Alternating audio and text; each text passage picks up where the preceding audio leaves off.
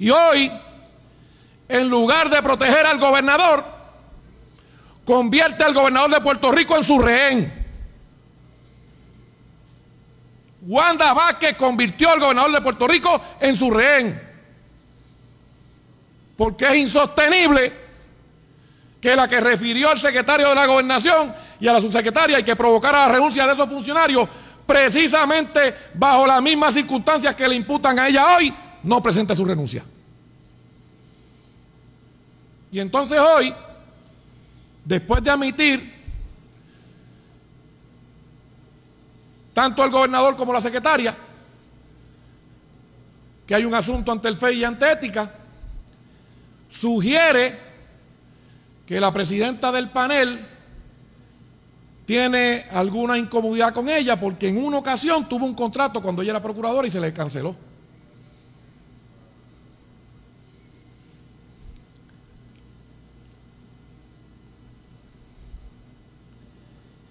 Y entonces insiste diciendo que aquellos, oigan bien, que aquellos contra quienes hay investigaciones no van a lograr detenerla.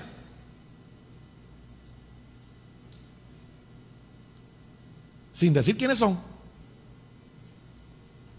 Sin hacer referencia directa. Sin señalar a esos que ella llama aquellos.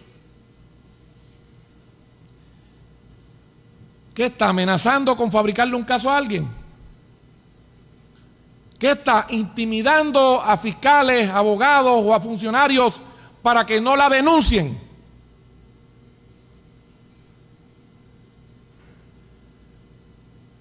La secretaria de Justicia debe renunciar a su cargo. Y si no renuncia, el gobernador la debe destituir.